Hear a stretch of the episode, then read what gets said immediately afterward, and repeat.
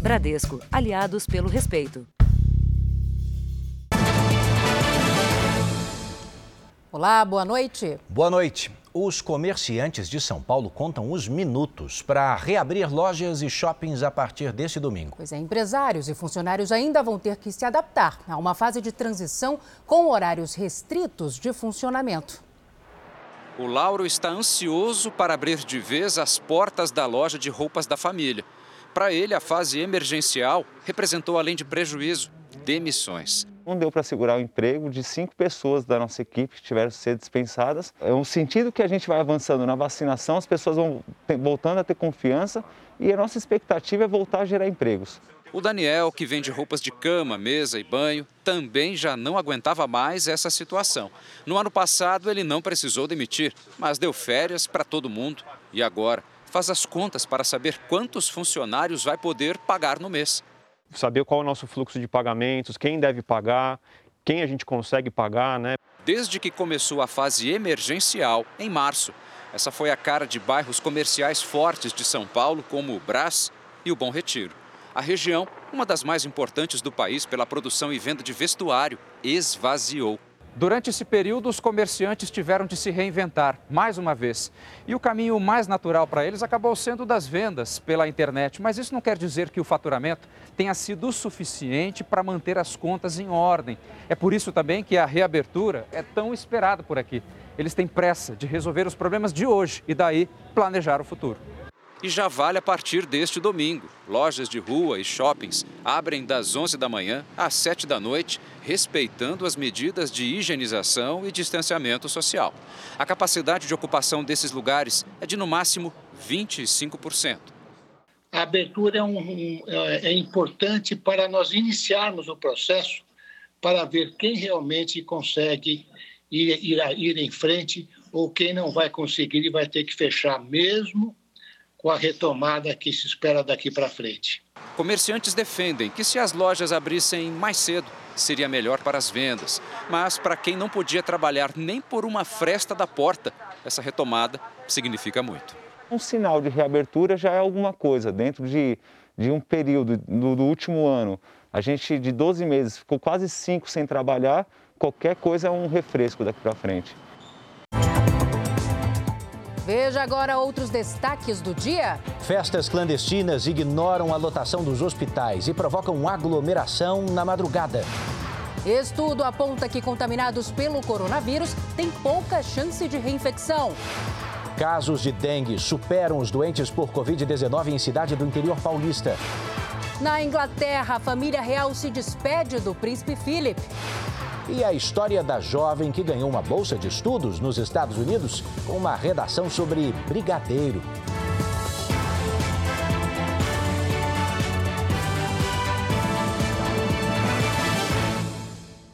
Oferecimento: Bradesco. Novas respostas da Bia contra o assédio.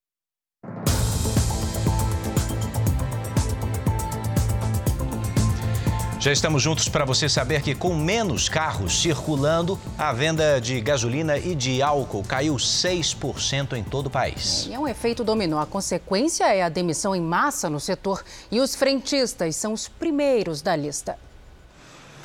Gastar menos combustível não é sinal de economia na vida do motorista Ismael. Pelo contrário, ele agora tem é menos trabalho de entrega. Eu enchia uma vez no dia. Uma vez, porque eu rodo muito, entendeu? Trabalho de manhã até a tarde. Agora não, agora estou rodando dois dias com tanque. Com as medidas de distanciamento e com home office, uma quantidade maior de carros está parada nas garagens.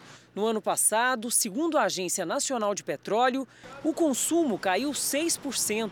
Quem abastece coloca só o necessário e muitas vezes adia a troca de óleo manutenção. A queda do movimento nos postos de combustíveis reflete de maneira direta não só nas novas contratações, mas também naqueles empregos já existentes. Segundo dados do Ministério da Economia, de março do ano passado até fevereiro desse ano, o setor fechou mais de 14 mil vagas formais de trabalho e os frentistas são os mais afetados. Esse posto na Zona Sul de São Paulo tinha 19 funcionários até a pandemia começar. tentou fazer redução de jornada e de salário para manter os frentistas no emprego. Ficou 50% de redução de salário, a gente ficou trabalhando dia sim, dia não. E mesmo assim muita gente foi embora, né? Sim, sim. Há sete anos, trabalhando aqui como frentista, Ari permaneceu no emprego. Mas mesmo com as adaptações, cinco colegas foram demitidos. E o que é pior, segundo ele, muitos não conseguiram ainda se recolocar. Amigos que tinham filho, né, para sustentar, muitos não sabem fazer outra coisa. Também o mercado também não está dando opção, né? De acordo com o sindicato do setor, 20% dos postos do país fecharam, a maioria em São Paulo. E os cortes no lucro e nas vagas de trabalho foram sentidos principalmente entre os postos menores. Um cenário que estimula a atuação dos clandestinos. Eles não têm nenhuma responsabilidade com o meio ambiente, eles não têm nenhuma responsabilidade com os empregos, com pagar INSS, pagar fundo de garantia. A gente que está pagando tudo certinho está ficando impraticável. E Salvador retomou hoje a campanha de vacinação. Depois de cinco dias sem doses, filas enormes começaram a se formar logo cedo. Preocupados com o novo esgotamento de doses, muitos idosos decidiram amanhecer na frente dos pontos de vacinação. Dona Rita já poderia estar vacinada desde o início da semana, mas teve que esperar o reabastecimento nas unidades de saúde. Estava preocupada porque estava atrasando, né? Chegou bem na minha vez, ficou atrasando, mas agora vai dar tudo certo. Dona Vera também ficou com medo de não encontrar vacina e chegou duas horas antes da abertura do posto. Acordei cedo, vi logo. Neste drive-thru na orla da cidade, a espera foi de quase três horas. É muito difícil mesmo, mas enfim, chegamos, né? Um alívio e graças a Deus esperar a outra dose. Salvador ficou cinco dias sem aplicar a primeira dose da vacina contra o coronavírus. A retomada só aconteceu neste sábado porque um novo lote com 396 mil doses chegou na sexta-feira Bahia. Cerca de 45 mil ficaram aqui na capital baiana. Agora, idosos com 60 anos ou mais estão sendo vacinados em Salvador. Estava ansiosa? Bastante. Ainda mais que eu trabalho com o público, trabalho em um balcão de uma farmácia, tenho muito contato, pego ônibus. Na capital, mais de 460 mil pessoas já receberam a primeira dose, quase 16% da população. Às vésperas de completar 61 anos, Dona Célia veio receber o presente que tanto esperou nessa pandemia. Veio sozinha mesmo, né? Vim sozinha, uhum. meu aniversário é 22. Oh, parabéns, é, presente de aniversário. Pois é.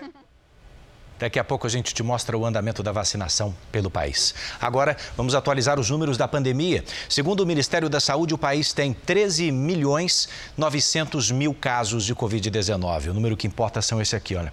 É este, 371.678 mortos. Outro número importante, 2.929 registros de morte só nas últimas 24 horas. Também, entretanto, de ontem para hoje, quase 46 mil pessoas se recuperaram recuperaram da doença. No total, já são 12 milhões 344 mil pacientes recuperados e 1 milhão 183 mil que seguem em acompanhamento. E agora um alerta: uma cidade no interior de São Paulo tem registrado neste ano mais infecções por dengue do que por Covid-19. É a cidade de Tatuí. E algumas pessoas podem ter as duas doenças ao mesmo tempo. O mosquito da dengue chegou antes do agente de saúde na casa de Isabel. Ela está com a doença transmitida pelo Aedes aegypti há 15 dias. Para ser sincera, eu pensei até em Covid, né? Porque praticamente são os mesmos sintomas, né? Fui num UBS aqui próximo, fiz o teste e deu positivo. Para dengue? Para dengue. Na família da dona Vera, ninguém pegou dengue, mas o filho já ficou internado por causa da Covid-19. A preocupação nossa agora está a dengue, porque como que a gente vai correr? Não tem como. Tatuí, no interior de São Paulo, enfrenta duas batalhas sanitárias ao mesmo tempo: contra a Covid-19 e contra a dengue.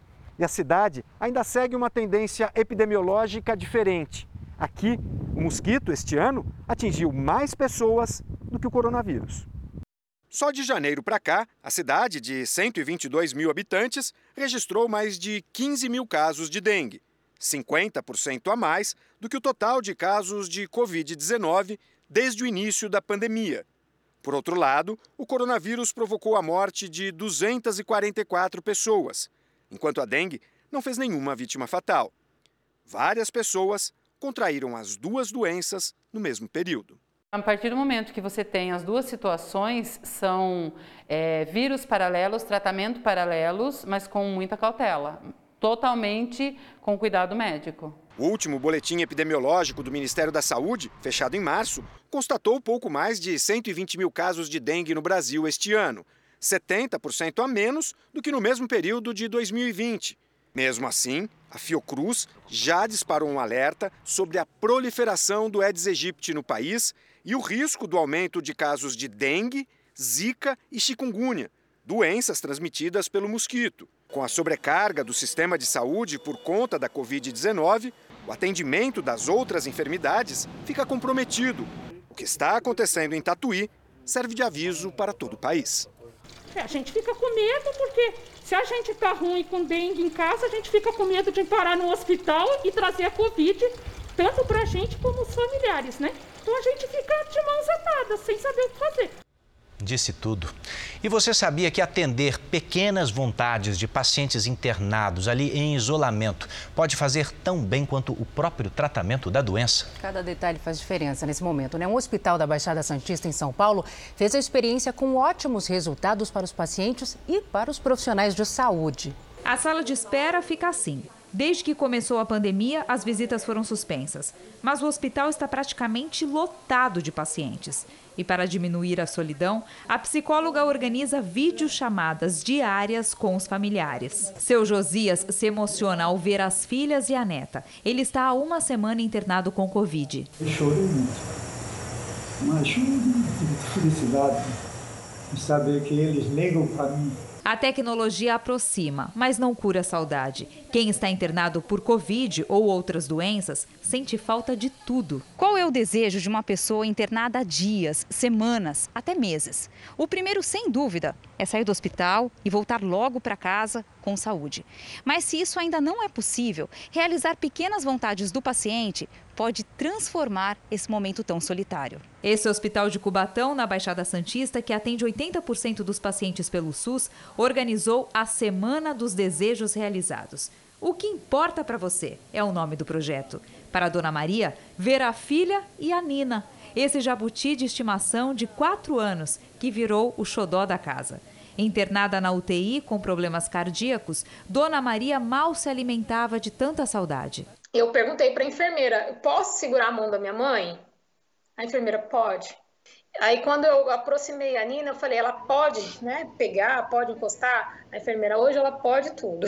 A professora Elisângela pediu uma vitamina caprichada. Quando ele tem um desejo realizado, ele muda completamente, ele fica mais animado, ele começa a conversar com a equipe. Essa troca de carinho faz bem para todos. Ver os pacientes mais felizes é importante também para os profissionais de saúde. A gente começou esse programa pensando no paciente, mas ele, a gente viu que tem um efeito bilateral. Ele faz um efeito muito bom, tanto na equipe que, que faz, quanto no paciente que recebe. Sem dúvida. Olha só, volume de voz mais alto, esforço extra para entender a reação de quem ouve e ainda uma autoavaliação em tempo real. Tudo isso é feito nos encontros virtuais que hoje já fazem parte do nosso cotidiano, não é mesmo? Diz aí que você não fala mais alto numa reunião online. Sem Todo dúvida. mundo, né? Por isso, pesquisadores americanos descobriram que essas reuniões ajudam a aumentar a fadiga mental durante a pandemia. Desde que começou a pandemia, aulas e reuniões de trabalho foram parar na tela do computador. Maria Clara fica mais de seis horas por dia na internet. A gente é, fica vendo uma tela o dia inteiro e só fazendo anotações, reuniões. Chega o fim do dia, você já não sabe em qual reunião você recebeu uma informação, porque o cenário visual ele é sempre o mesmo. Os efeitos para o corpo humano de passar tanto tempo assim na frente do computador fazem parte de um estudo publicado pelo Laboratório de Interação Humana da Universidade de Stanford, nos Estados Unidos. Segundo a pesquisa, se reunir com tantas pessoas ao mesmo tempo nesse mosaico virtual pode provocar estresse. Os experimentos provaram que aumentamos em 15% o volume da voz durante uma videoconferência e, ao mesmo tempo, fazemos mais esforço para decifrar a reação de quem está do outro lado da tela. O estudo aponta ainda que as pessoas se sentem frustradas por não conseguirem se expressar na frente da câmera, o que causa uma sensação ruim. Essa proximidade virtual é outro fator de estresse. Os pesquisadores relacionaram a videoconferência a um espelho, porque a gente fica se vendo toda hora durante a chamada, o que dá uma sensação de desconforto e autoavaliação, inclusive durante a entrevista. Doutor, a gente também corre o risco de ter essa sensação de cansaço? É claro, a gente está sempre se autoavaliando, sempre se criticando. A gente acaba se cobrando muito e acaba gerando um desconforto, um estresse, dá aquela sensação do, da síndrome do pânico, da taquicardia, da sudorese, você começa a ficar desconfortável. Quanto mais gente na tela, mais difícil fica a vida de quem participa. Descobrir quem está falando, controlar o ambiente e a exposição visual constante contribuem para o aumento da fadiga da mente. A Maria Clara já pensa em buscar ajuda profissional. Estou analisando a possibilidade, sim, diante das circunstâncias, né, que eu acho que vai delongar um pouco mais. Então, está começando a apertar. Agora a gente fala da vacinação dos povos indígenas. É a que mais avança no país. Segundo o Ministério da Saúde, 75% dessa população já recebeu a primeira dose do imunizante, que é prioritário para quem mora em aldeias. Dos 410 mil indígenas que vivem em aldeias espalhadas pelo país, mais de 300 mil já receberam a primeira dose da vacina contra a Covid-19. Nas áreas mais remotas, helicópteros do Exército levam as equipes de saúde para aplicar o imunizante, principalmente para a segunda dose, que precisa ser dada em um intervalo máximo de 28 dias. Nessa corrida contra o coronavírus, os profissionais de saúde ainda precisam lidar com a barreira da língua e a resistência de muitos em receber a vacina. Só em Mato Grosso do Sul, 13 mil não quiseram ser vacinados. Os nossos parentes das aldeias rurais é, se recusaram a tomar por mitos, crença, religião, né? E as nossas lideranças, os nossos caciques do estado, eles tiveram uma grande missão de desconstruir tudinho isso. A campanha nacional de imunização coloca apenas os indígenas que moram em aldeias como grupo prioritário, mas com a desistência de alguns, aqui em Campo Grande, as doses reservadas para este público começaram a ser distribuídas para os que vivem em áreas urbanas. Não estamos furando fila. Essas doses dessas vacinas eram dos nossos parentes que vivem nas aldeias rurais e nada mais justo destinar para nós que somos indígenas no contexto urbano. Pamela tem 23 anos, é indígena e recebeu a primeira dose. Já perdi duas tias minhas, minha mãe também pegou, ficou bem ruim e a gente tem que se proteger, né? A dona Marlene também tomou a vacina e está aliviada. Mas agora aqui é emocionante demais. E uma pesquisa publicada numa das principais revistas científicas do mundo mostra que as pessoas que já tiveram Covid-19 com ou sem sintomas têm um risco muito menor de sofrer uma nova contaminação se comparadas a quem nunca teve o vírus. A gente está falando da taxa de imunidade, né, de quem já teve a doença. É o índice de proteção contra o coronavírus, pois essa imunidade é equivalente à eficácia da vacina para quem já tomou as duas doses. Um drama em família. A Rosângela perdeu o pai e dois tios para a Covid-19, todos na casa dos 70 anos. A mãe chegou a ser internada, mas sobreviveu. Nós estamos muito tristes, muito tristes. Minha mãe foi internada junto com ele e ainda está se recuperando, né? Porque devido também à perda do meu pai, ela ficou muito debilitada. A família ficou surpresa com um fato. Tanto a Rosângela quanto a filha Ana Luísa tiveram Covid duas vezes num espaço de tempo de pouco mais de três meses. Foi uma surpresa muito grande. É, eu sabia que poderia se reinfectar, mas não pensava que ia acontecer comigo, né? Porque é uma coisa que ninguém imagina que vai acontecer e foi muito chocante. A Rosângela e a filha são uma exceção. Pesquisa publicada pela revista Lancet, feita com mais de 26 mil voluntários no Reino Unido, mostra que a chance de uma pessoa pegar a Covid pela segunda vez é 84%, menor do que aquela de quem nunca foi infectado. Porque muitas vezes a, a informação de que há reinfecção, a possibilidade de reinfecção, faz com que as pessoas pensem que todos vão ser reinfectados. E não é verdade. A vacina tem uma grande vantagem sobre a doença natural. Não tem uma infecção que ameaça a vida das pessoas. Mas atenção! De acordo com o estudo, isso vale para um período de sete meses. Ou seja, quem já teve Covid deve manter o uso de máscara, de álcool gel e o distanciamento social. Tudo indica que, como é o caso na vacina da gripe, a da Covid também deverá ser tomada todo ano. É, a impressão que nós temos hoje é que nós vamos precisar ter mais doses dessa vacina para frente, porque a proteção precisa ser provavelmente renovada. Os cuidados são essenciais ainda, né? E de acordo com a Universidade Americana Johns Hopkins, o mundo ultrapassou a marca de 3 milhões de mortes pela Covid-19. Já são mais de 140 milhões de casos da doença. Entre os países com mais registros estão Estados Unidos, Índia, Brasil, França e Rússia. Em número de mortes, os Estados Unidos também lideram essa lista aí com mais de 560 mil mortes. Em seguida, vem Brasil, México, Índia e Reino Unido.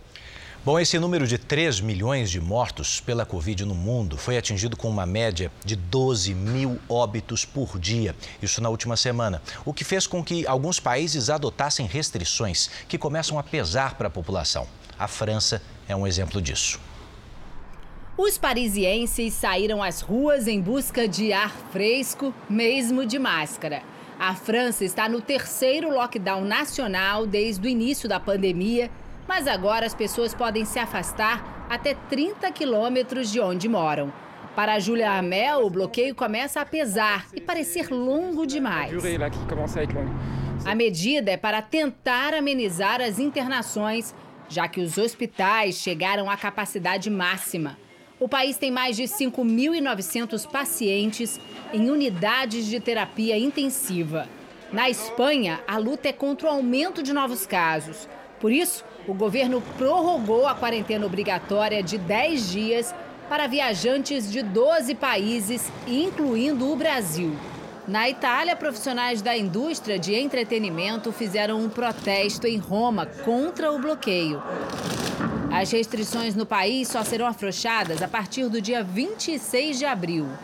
O primeiro-ministro descreveu que ainda há um risco razoável para contaminações, mas que o desconfinamento é uma oportunidade para a economia e a vida social.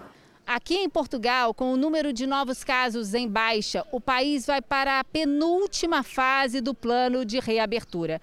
A partir de segunda-feira, estudantes do ensino secundário e superior voltam às aulas presenciais. Lojas, centros comerciais, assim como cinemas e teatros retomam as atividades. O desconfinamento deve ser concluído já no mês que vem. No Reino Unido, à medida que a vacinação avança, a disseminação do vírus e o número de mortes tem caído. E os londrinos já sentem o gostinho da flexibilização das restrições.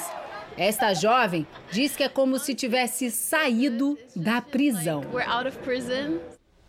E a gente segue no Reino Unido, porque a família real se despediu hoje do príncipe Philip durante uma cerimônia reduzida por causa da pandemia. O marido da rainha Elizabeth morreu semana passada, aos 99 anos.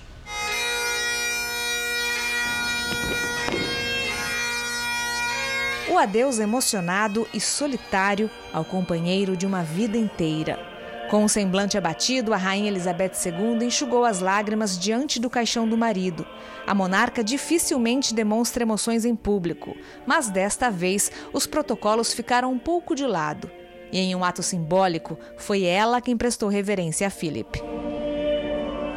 A união durou mais de sete décadas. Foi o casamento mais duradouro da história da família real britânica. Uma longa jornada de parceria que, para Andréia, brasileira que mora na Inglaterra, é até difícil imaginar. o apoio que ele deu para a rainha, né, nesses 73 anos, que hoje em dia é tão difícil você conseguir viver 73 anos, ainda mais de casamento, né? Eu acho que é um exemplo para todo mundo.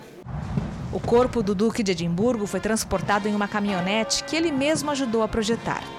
Todos os detalhes da cerimônia foram escolhidos pelo próprio Philip ao longo das últimas décadas, incluindo um cortejo militar, já que ele cumpriu serviço na Marinha Real Britânica. O trajeto até o local do enterro foi acompanhado pelos quatro filhos e netos mais próximos e seguido de um minuto de silêncio em todo o Reino Unido. O hino nacional e uma salva de tiros completaram as homenagens. Toda a cerimônia do funeral aconteceu dentro do Castelo de Windsor e a família real pediu para o público não comparecer, justamente para evitar aglomerações, mas certamente muita gente ainda veio, né? Se não fosse por causa da pandemia, haveria um lugar para o público ficar, que é o que normalmente acontece em grandes eventos. A rua que dá acesso ao castelo está fechada. E agora o que dá para ver por aqui são muitos policiais e jornalistas do mundo todo. Apesar das restrições, o público conseguiu demonstrar que Philip continua bem vivo na memória dos britânicos. O príncipe foi sepultado numa cripta exclusiva para a família real. Depois que a rainha morrer, ele deve ser transferido para um túmulo maior para ficar ao lado dela. O final da cerimônia ainda marcou o esperado encontro entre os príncipes Harry e William. O funeral do avô foi a primeira aparição pública de Harry com a família desde que ele e a esposa, Meghan Markle, abandonaram as funções da realeza para viver nos Estados Unidos. Os irmãos foram vistos caminhando juntos enquanto conversavam e estavam acompanhados por Kate Middleton, esposa de William. Um indício de que as últimas polêmicas envolvendo Harry e a família real não teriam rompido as relações entre eles. Nos Estados Unidos é crescente a deportação de imigrantes ilegais, o que não impede novas tentativas de entrar no país, mesmo com a superlotação dos abrigos na fronteira com o México. Só em março, mais de 170 mil pessoas acabaram presas. Este grupo cruzou a região do Rio Grande para chegar ao Texas. A travessia aconteceu durante a madrugada, inclusive com várias crianças. Os imigrantes chegaram até o outro lado do rio num bote inflável e caminharam na mata para entrar em território americano, mas acabaram descobertos pela patrulha de fronteira. Essa rota é uma das mais usadas pelos ilegais. O presidente Joe Biden tem enfrentado críticas por causa da má gestão da crise imigratória. Imagens raríssimas de um talento que marcaria para sempre a música brasileira. O Câmera Record presta uma grande homenagem ao rei Roberto Carlos, que está pertinho de completar 80 anos. Raridades muito grandes para esquecer. O rei da juventude brasileira. Uma homenagem com registros históricos de um astro da música. Eu sou terrível. E da televisão brasileira as apresentações, os programas especiais. Ele é iluminado. Direto do acervo da Record TV. Canal 7. Momentos marcantes do artista que completa 80 anos. Os Tesouros do Rei. No Câmera Record. E você vai ver a seguir: presidente Jair Bolsonaro confirma que vai ser operado pela quinta vez.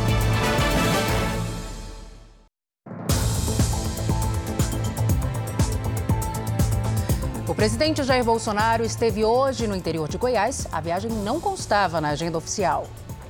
A comitiva usou dois helicópteros para se deslocar até a cidade de Goianápolis, a 170 quilômetros de Brasília. Acompanharam Bolsonaro, o ministro da Defesa, Braga Neto, o deputado Major Vitor Hugo e o ex-ministro da Saúde, Eduardo Pazuello. Sem cargo oficial, Pazuello é um dos principais alvos da CPI da Covid, que vai apurar as ações do governo no enfrentamento à pandemia. O presidente Bolsonaro ficou na cidade goiana por cerca de 15 minutos. Sem máscara, ele foi até o alambrado de um campo de futebol onde o helicóptero pousou e trocou apertos de mão com várias pessoas. Bolsonaro queria ouvir a opinião dos moradores sobre as medidas de distanciamento social adotadas pelo governo do estado. Fecharam muita coisa aqui ou não? Fechou. Fechou um pouco. Voltou a abrir de novo? Voltou, voltou. Vai fechar mais não agora, hein? Esperamos que não. Por mim não tinha fechado nada nunca. Bolsonaro retornou a Brasília no início da tarde. O presidente afirmou a apoiadores que poderá passar pela quinta cirurgia depois do atentado à faca que sofreu durante a campanha eleitoral em 2018. Questionado na entrada do Alvorada ontem à noite, Bolsonaro respondeu que deve operar uma hérnia. Talvez sendo mais uma mas é tranquila. Hérnia. Ah, eu tenho uma tela aqui na frente e tá, tá saindo o bucho pelo lado, então tem que botar uma tela do lado também. Falou? O Planalto ainda não tem informações oficiais sobre o procedimento, mas a expectativa é de que possa ocorrer no segundo semestre em São Paulo. Bolsonaro também voltou a dizer que será o último a se vacinar contra a Covid-19. Imagens espaciais feitas por satélites brasileiros vão ajudar a fiscalizar obras públicas no Paraná. Esse é o primeiro passo do projeto que pode se estender para todo o país. O Amazônia 1, primeiro satélite 100% brasileiro lançado no fim de fevereiro, já começou a mandar as primeiras imagens do espaço. Aqui é possível ver a Grande São Paulo. Nesta outra foto, aparece o reservatório de Sobradinho, no Rio São Francisco, em Minas Gerais. Em breve, o Amazônia 1 e mais uma dezena de satélites usados pelo Instituto Nacional de Pesquisas Espaciais, o INPE, vão ganhar mais uma função: a fiscalização de obras públicas. Essa é uma das primeiras obras que serão monitoradas: a linha verde de Curitiba. A via expressa que liga o norte ao sul da cidade começou a ser construída em 2007 nos últimos 14 anos, ela já consumiu quase meio bilhão de reais, mas até hoje não foi concluída. A obra, que é considerada um símbolo da ineficiência do poder público, agora será fiscalizada do espaço. Outra obra que já está sendo observada do alto é a do aeroporto de Maringá, no interior do Paraná. Segundo o Tribunal de Contas do Paraná, 22 obras serão fiscalizadas desta forma. Juntas, elas representam gastos de 3 bilhões de reais. Uma equipe de técnicos do órgão vai analisar as imagens e acompanhar se a execução das obras bate com os gastos apresentados. Nós vamos ganhar em tempo, nós vamos ganhar em objetividade e, acima de tudo, nós vamos ter a condição de saber o quanto nós estamos com a obra em dia. Segundo o INPE, esse é só o primeiro passo do projeto, que pode se estender para todo o país. Veja agora os destaques do próximo Domingo Espetacular. A morte do menino Henri. Roberto Cabrini ouve testemunhas que acompanharam o drama do menino. As revelações e reviravoltas que podem complicar ainda mais a situação do padrasto, doutor Jairinho, e da mãe Monique. A mulher que namorou Jairinho por seis anos dá detalhes inéditos do comportamento dele. Já quebrou o dedo do meu pé, já me mordeu, já me enforcou. E relatos da agressão do vereador contra ela e o filho. Eu perguntei, mas ele fez alguma coisa com você no carro? Ele falou assim: não. Só lembro que ele botou um saco na minha cabeça. O sonho da fortuna. A foto de uma pepita de ouro provoca corrida a um garimpo ilegal no Mato Grosso. Trabalhadores se arriscam no meio da mata e encontram violência e morte. Exclusivo, como um dos maiores traficantes do Paraguai conseguiu fugir da penitenciária. E os detalhes da perseguição que resultou na prisão dele em território brasileiro. Joelma revela por que ficou anos sem falar com o pai. Eu aprendi a odiar ele assim, pequenininha. Será que ela o perdoou? Na gravação de uma nova música que conta a própria história, Joelma abre o coração é neste domingo espetacular, logo depois da Hora do Faro. Até lá! Já já a gente te mostra as festas clandestinas em flagrante desrespeito à saúde pública. E ainda quem é integrante da família real que vai escalar o Monte Everest.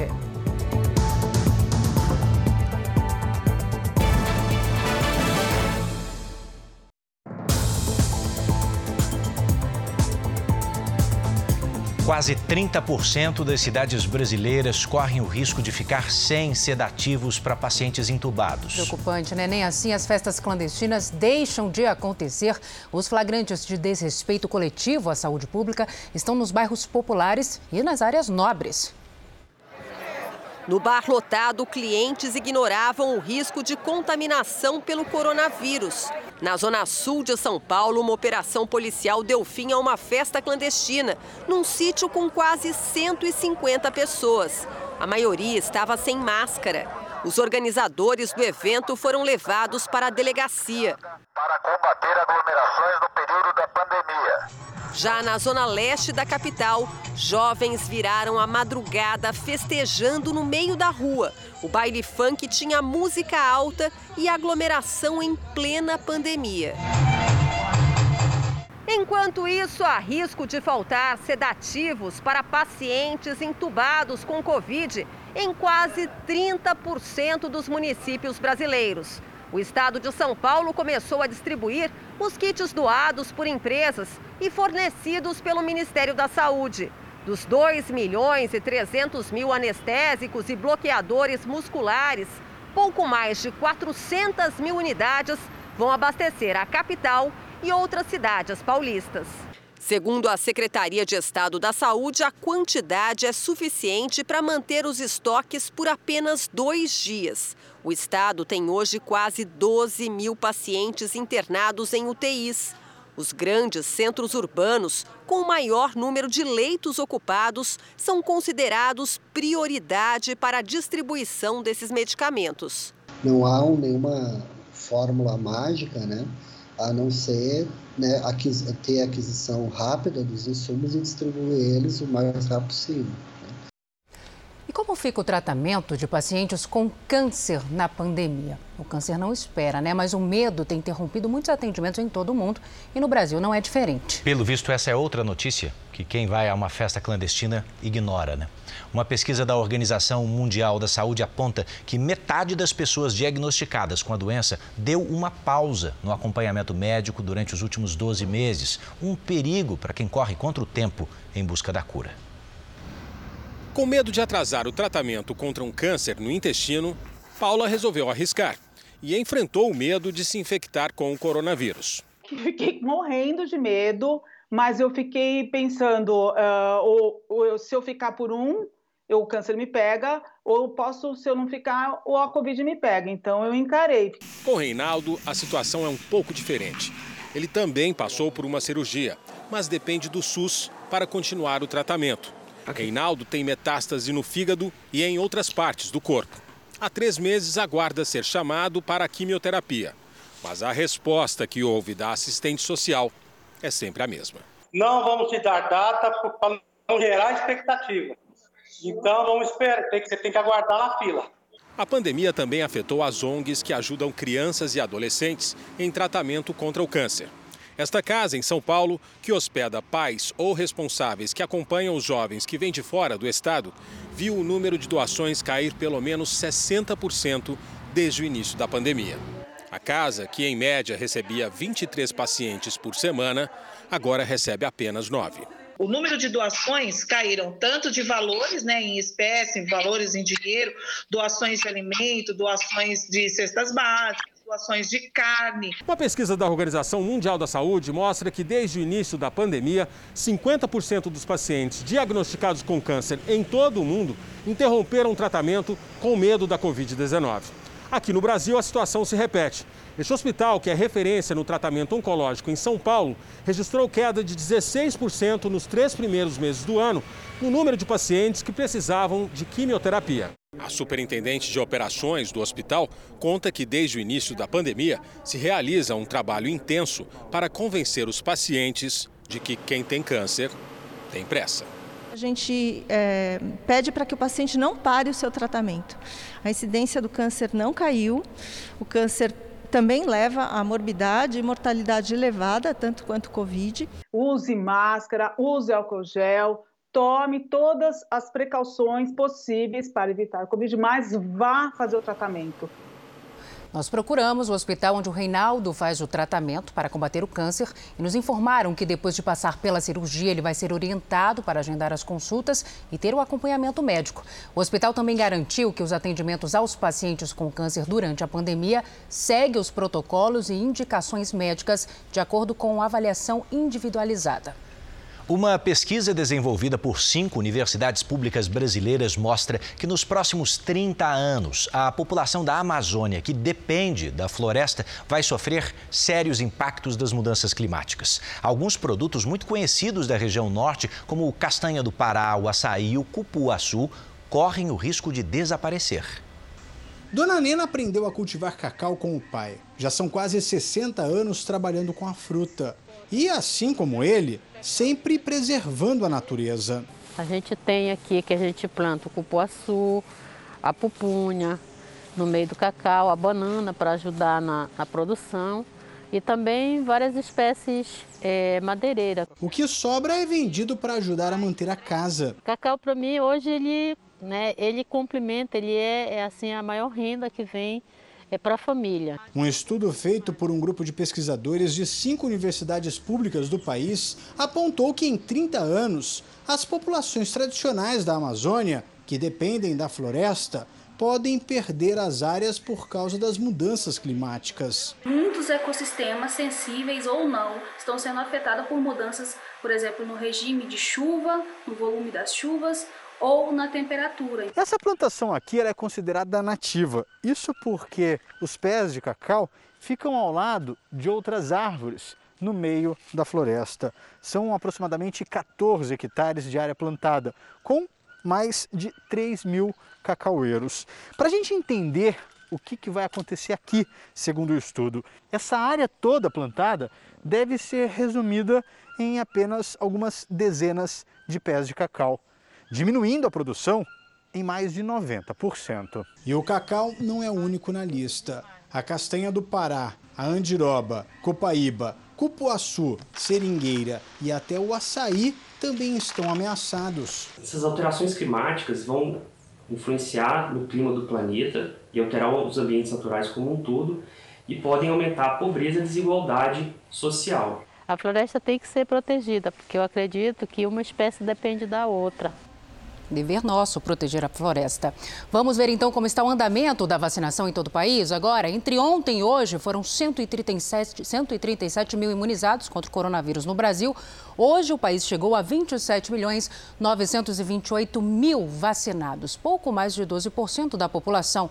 Só que em São Paulo, estado que aplicou o maior número de vacinas, foram 6 milhões de pessoas imunizadas, o que corresponde aí a 13,3% da população.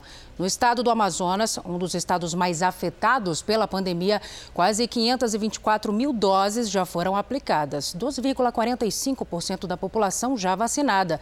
No sul do Brasil, o estado que mais vacinou foi o Rio Grande do Sul. 1 milhão e 900 mil pessoas vacinadas, proporcionalmente equivale a quase 17% da população. E no Nordeste do Brasil, o maior número de vacinas foi aplicado no estado da Bahia. Mais de 2 milhões foram imunizados, 13,5% da população. E no portal r7.com você pode acompanhar a situação de todos os estados no mapa interativo.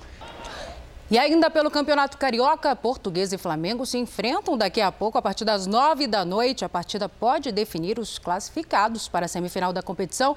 Então vamos falar com o repórter Fábio Peixoto, que está ao vivo ó, no local do jogo. Oi, Fábio. Boa noite para você.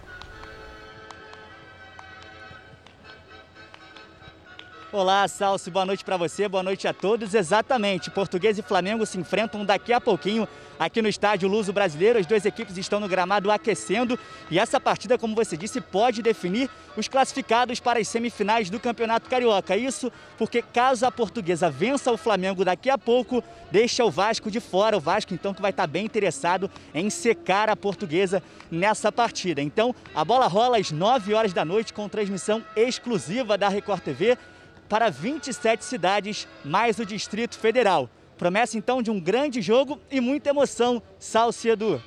Obrigada, Fábio, pelas informações. É isso. E a propósito, o Flamengo se consolidou nos últimos anos como o principal time do futebol brasileiro. E no início de mais uma temporada, os adversários precisam trabalhar duro na tentativa de interromper esse domínio nos gravados. Vista em cores, a felicidade é rubro-negra. De 2019 para cá, o Flamengo festeja em média um título a cada três meses. E o trabalho para a preocupação dos rivais está sendo feito para consolidar ainda mais esta hegemonia em vermelho e preto.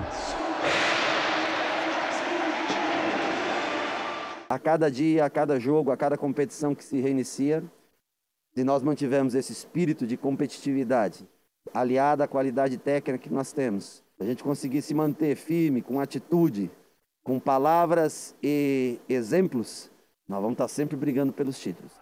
Este Flamengo vencedor fez o dever de casa depois de arrumar as contas com austeridade, teve fôlego financeiro para gastar 200 milhões de reais em contratações.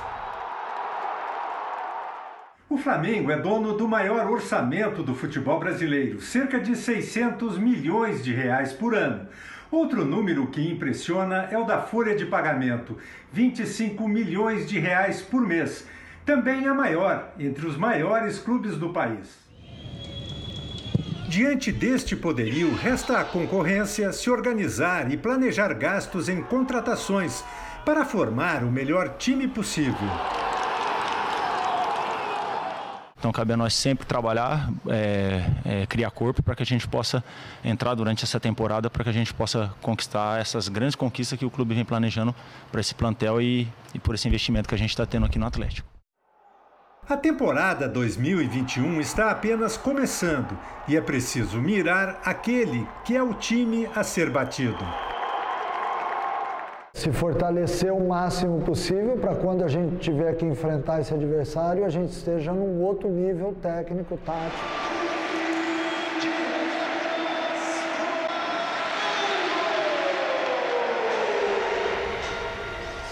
O Supremo Tribunal Federal livrou definitivamente o ex-jogador Edmundo da punição pela morte de três pessoas num acidente de trânsito. O entendimento foi de que o crime, que aconteceu há 26 anos no Rio de Janeiro, já prescreveu. Por seis votos a cinco, o colegiado do Supremo rejeitou definitivamente o recurso do Ministério Público Fluminense. Edmundo chegou a ser preso pelas três mortes. Outras três pessoas ficaram feridas. Na China, uma maratona com 28 mil pessoas foi realizada hoje na cidade de Xi'an, na região central do país. Os participantes se inscreveram em diferentes modalidades. Teve quem fez uma maratona completa de 42 quilômetros, já outros optaram pela meia maratona de 21 quilômetros ou até uma corrida mais curta de 7 quilômetros. Na China, a pandemia é considerada controlada. Segundo o governo, hoje foram apenas 15 novos casos e nenhuma morte por Covid-19. Enquanto isso, no Japão, o revezamento da tocha olímpica passou por regiões de Yokohama, uma das maiores cidades do país. O mau tempo não desanimou os participantes. A tocha percorreu mais de sete vilas. Apesar da pandemia, um número reduzido de espectadores pôde acompanhar de perto o trajeto por causa da pandemia. Né? Mas o comitê organizador de Tóquio 2021 já anunciou que a próxima etapa na cidade de Okinawa não poderá ter público. O Japão tem registrado um aumento nos casos de coronavírus. E a Coreia do Sul começa a enfrentar uma difícil realidade: o envelhecimento da população. É a expectativa de que o país ultrapasse o Japão como a sociedade mais velha do mundo até 2045. Um cenário que já é sentido até pelas crianças. O garoto Liu Chanhee, de 10 anos de idade, brinca com as duas irmãs menores. Junto com mais um menino de 9 anos, eles são as últimas crianças de uma distante ilha na Coreia do Sul. Aqui não tem trânsito nem barulho e o ar é limpo, diz o menino no intervalo da aula. A escola tem apenas três alunos. Seria legal se eu tivesse mais amigos, aí teria mais opções para brincar, fala Chan-hee como qualquer garoto nessa idade. Além das crianças, ele também se diverte com Kim Se-yoon, o vizinho de 66 anos que está entre os últimos 100 moradores da vila. Ele sempre me chama quando tem algo gostoso para comer, diz o garoto. O amigo Kim diz que também joga bola e badminton com ele, mas sempre perde. A ilha de Nokdo, onde eles vivem, fica a 75 minutos de balsa da costa oeste da Coreia do Sul. A região é um retrato vivo da queda da população da quarta maior economia da Ásia. A Coreia do Sul se transformou na sociedade que mais envelhece, com a taxa de natalidade mais baixa do mundo em 2020, segundo o Banco Mundial. A taxa de fecundidade do país caiu de 4,53 em 1970 para 0,84 em 2020. Após décadas de controle da natalidade promovida pelo governo, o resultado não poderia ser outro. Na região metropolitana de Seul, onde vive mais da metade dos 51 milhões de habitantes do país, o preço dos imóveis também desestimula a formação de novas famílias. Além disso, a atual pandemia do coronavírus provocou uma queda no número de casamentos.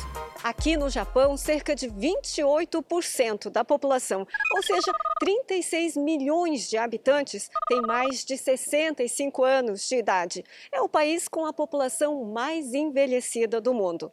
Na lista das nações com a maior proporção de idosos, a Coreia do Sul nem está entre as 40 primeiras. Mas, segundo uma projeção do Banco Sul-Coreano, o país vai superar todos eles, até mesmo o Japão, antes de 2045. É muito triste ver os moradores diminuindo. Quero proteger Nóquido. Diz Kim, que foi testemunha de uma ilha no passado repleta de crianças e muitas festas. Para uma das irmãs de Chang-hee, não existe lugar melhor para morar. E eles não perdem a esperança de ganhar novos amigos. Agora, uma correção. Nós dissemos há pouco que o reservatório de Sobradinho, no Rio São Francisco, fica em Minas Gerais. Apesar do rio ser longo, passar por cinco estados, Minas entre eles, na verdade o reservatório fica na Bahia. Agora vamos à previsão do tempo. A chuva perdeu força no nordeste do Brasil, mas o alerta para deslizamentos continua na costa leste da região. Vamos conversar com a Mariana Bispo. Mari, boa noite para você. Mesmo sendo uma chuva fraca, ainda podemos ter alguns transtornos né, em boa parte do país, certo? Certo, Salso, boa noite para você, Edu e a todo mundo que acompanha a gente aqui no JR. A semana foi bem chuvosa no Nordeste. Várias cidades chegaram a ultrapassar a média de água esperada para todo o mês de abril. Por isso, o solo está encharcado e qualquer chuvinha pode causar deslizamentos. Outra região em alerta para temporais é o norte do país. Nos estados do Amapá, do Pará e do Amazonas, os rios podem transbordar nos próximos dias. Bastante atenção. Nada de chuva em uma pequena parte do interior do Sudeste e do interior do Sul. Já entre o norte do Rio Grande do Sul e o Paraná, chuva fraca a qualquer hora do dia. Isso por causa de uma frente fria bem afastada no oceano. Vamos para as máximas. Em Curitiba, faz 21 graus. Já no Rio de Janeiro e em Goiânia, 32 graus. Em Maceió, 29 graus. Em Manaus, 28 e em Porto Velho, 30 graus. Ô Mari, tô aqui com o dedinho levantado porque está na hora do nosso tempo delivery e a entrega de hoje vai para o Railson, que diz ser fã de carteirinha do nosso Jornal da Record. Ele quer saber como é que fica o tempo, sabe onde? Em Curuçá, no Pará. A gente responde, Railson, sol e pancadas de chuva aí em Curuçá. Máxima de 28 graus amanhã. Nos próximos dias, a temperatura sobe um pouquinho mais. Agora é a vez do Lucas de Dourados, Mato Grosso do Sul. Lucas, o domingo vai ser de calor, de 32 graus e pancadas de chuva à tarde. A partir de segunda-feira, tempo firme. E você já sabe que também pode participar do nosso Tempo Delivery aqui no Jornal da Record com a hashtag Você no JR nas redes sociais. E aqui em São Paulo, as temperaturas caem nos próximos dias. Amanhã, máxima de 23 graus. E ao longo da semana, salse friozinho de 21 graus. Prepara o casaco. Tirar o casaco do armário, hein, Mari? Obrigada, viu? Que outono é esse? Obrigado, gente. E olha aqui, três astronautas voltaram hoje da Estação Espacial Internacional. O pouso da cápsula foi no Cazaquistão. A bordo okay. estavam dois russos e uma americana, que fizeram seis meses, ficaram seis meses na estação. A base espacial deve receber quatro tripulantes na próxima sexta-feira. Essa pode ser, inclusive, a última vez que uma nave russa transporta um cidadão americano. É que os Estados Unidos se preparam para retomar os lançamentos do próprio território. E no Catar, uma jovem integrante da família real se prepara para um grande desafio, Edu. É, mas a oportunidade passa longe, pelo visto, do conforto ali dos luxuosos palácios do governo local. Aos 31 anos, ela quer vencer a maior montanha do planeta. No alto das nuvens, é aí que Sheikha Asma Al gosta de estar. A jovem de 31 anos faz parte da família real do Catar. Mas seu maior sonho no momento está longe dos palácios. A alpinista quer se tornar a primeira mulher do Oriente Médio a completar o Explorers Grand Slam, uma espécie de desafio internacional que, entre outros objetivos, busca atingir o pico das montanhas mais altas de cada continente. Em 2014, escalei a minha primeira montanha. E depois disso, eu sabia que queria subir todas. Ela conta. Em maio, ela deve encarar o maior desafio de todos. O Monte Everest, com mais de 8.800 metros, é o ponto mais alto do planeta Terra. Desde que a primeira pessoa alcançou o topo do Monte Everest em 1953, milhares de pessoas já embarcaram na jornada. A montanha fica na fronteira entre o Nepal e o Tibete, no Himalaia. É uma viagem perigosa, com várias ameaças e dificuldades diferentes. Ainda assim, todos os anos, centenas de pessoas se arriscam para chegar ao topo. Aos 14 anos, Sheikha já sonhava em escalar montanhas, mas ela demorou para receber apoio. Por ser mulher em um país conservador, muitos duvidaram da capacidade dela para chegar até os picos. Outros não acreditavam que ela conseguiria carregar o equipamento. Meu sonho seria ver mulheres do Catar escalando montanhas. E não apenas montanhas, mas atingindo seus objetivos. Ela explica. O aniversário de 15 anos costuma ser uma data para lá de especial na vida das meninas. Mas com essa pandemia, as festas não podem acontecer. Pois é, para não esquecer esse momento, uma adolescente de Minas Gerais resolveu fazer diferente. Em vez de presentes, pediu doações de alimentos para distribuir a quem precisa. Os 15 anos da Ana Clara chegaram em plena pandemia e não deu para comemorar direito. Mãe, eu quero viajar, mãe, eu quero festa. E eu sempre falava: não, a gente vai sim, a gente vai conseguir fazer alguma coisa assim.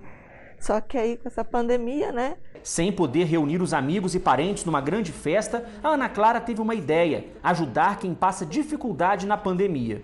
Neste momento, eu gostaria de receber um presente, que é cestas básicas para ajudar pessoas que perderam o emprego, as famílias, entes queridos e até mesmo a vontade de viver. A Ana Clara nem imaginava que ia dar tão certo. Em apenas uma semana, conseguiu arrecadar mais de 400 cestas básicas com alimentos e produtos de limpeza para as casas. Pode não ter tido festa, mas a Ana Clara reuniu muita gente na porta da casa dela. Os voluntários tomaram todas as medidas de prevenção contra o coronavírus e na fila também estava todo mundo de máscara. Uma festa assim que me deixou super feliz.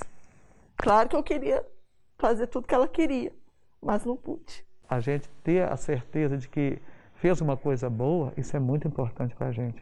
Os 15 anos da Ana Clara serão lembrados pelo gesto de solidariedade. Dar uma palavra de auxílio, um abraço, uma conversa. E como fui eu ajudar as pessoas não ter fome, eu achei sensacional. E olha só essa história, uma sobremesa bem brasileira abriu as portas de pelo menos cinco universidades americanas para uma estudante de Niterói, no Rio de Janeiro. Coisa boa, né? Ela fez uma redação, gente, e conseguiu provar como a cozinha pode agregar cultura.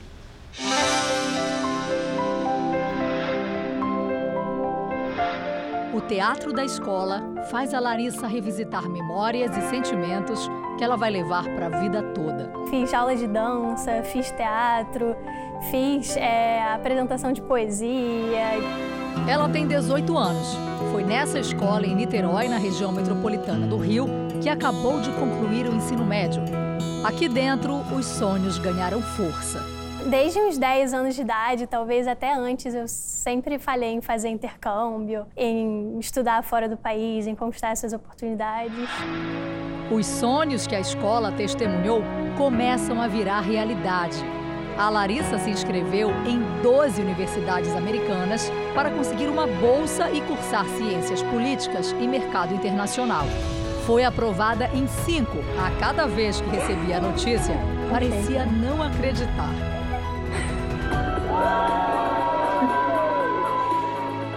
Para participar do processo de seleção, era preciso escrever uma redação. Larissa podia escolher um, entre sete temas oferecidos pelas universidades. Ela optou em falar sobre uma experiência pessoal que trouxe um novo entendimento sobre a vida. E foi aí que ela conquistou os examinadores. Larissa colocou no papel as memórias afetivas de uma receita ó, bem brasileira. Há dois anos, durante o intercâmbio nos Estados Unidos, Larissa levou do Brasil ingredientes para fazer brigadeiros para a família que a acolheu. Eu levei o leite eh, condensado, levei o chocolate em pó, tudo daqui do Brasil, para poder fazer lá com os ingredientes daqui. Mais uma hora, os ingredientes acabaram e foi preciso adaptar a receita. E aí eu tentei pegar o ingrediente de lá, que é o caramelo salgado, e juntar com a receita tradicional do brigadeiro. Foi justamente essa junção de culturas que trouxe um novo olhar de vida para ela. Expus isso como se eu estivesse levando para lá os meus valores brasileiros. Eu falei como se eu estivesse levando esse, esse, essa cultura numa receita mais adaptável. Outra exigência das universidades era a prática de esportes. E nisso, ela também é craque. As aulas nos Estados Unidos começam em agosto. Ainda não se sabe se serão presenciais ou online, mas uma coisa é certa: Larissa vai poder escolher a universidade onde pretende estudar e até já sonha mais longe. Será que isso pode virar um negócio para o seu business? Quem sabe, quem sabe. Larissa é craque na cozinha, craque nos esportes. Parabéns, parabéns pela aprovação. Tá aí uma redação que deu água na boca da gente aqui no estúdio. O Jornal da Record está terminando. A edição de hoje na íntegra e também a nossa versão em podcast estão no Play Plus e em todas as nossas plataformas digitais. Fique agora com os melhores momentos da novela Gênesis. Uma ótima noite, um excelente domingo. Cuide-se. Boa noite e eu te vejo amanhã no Domingo Espetacular. Até lá.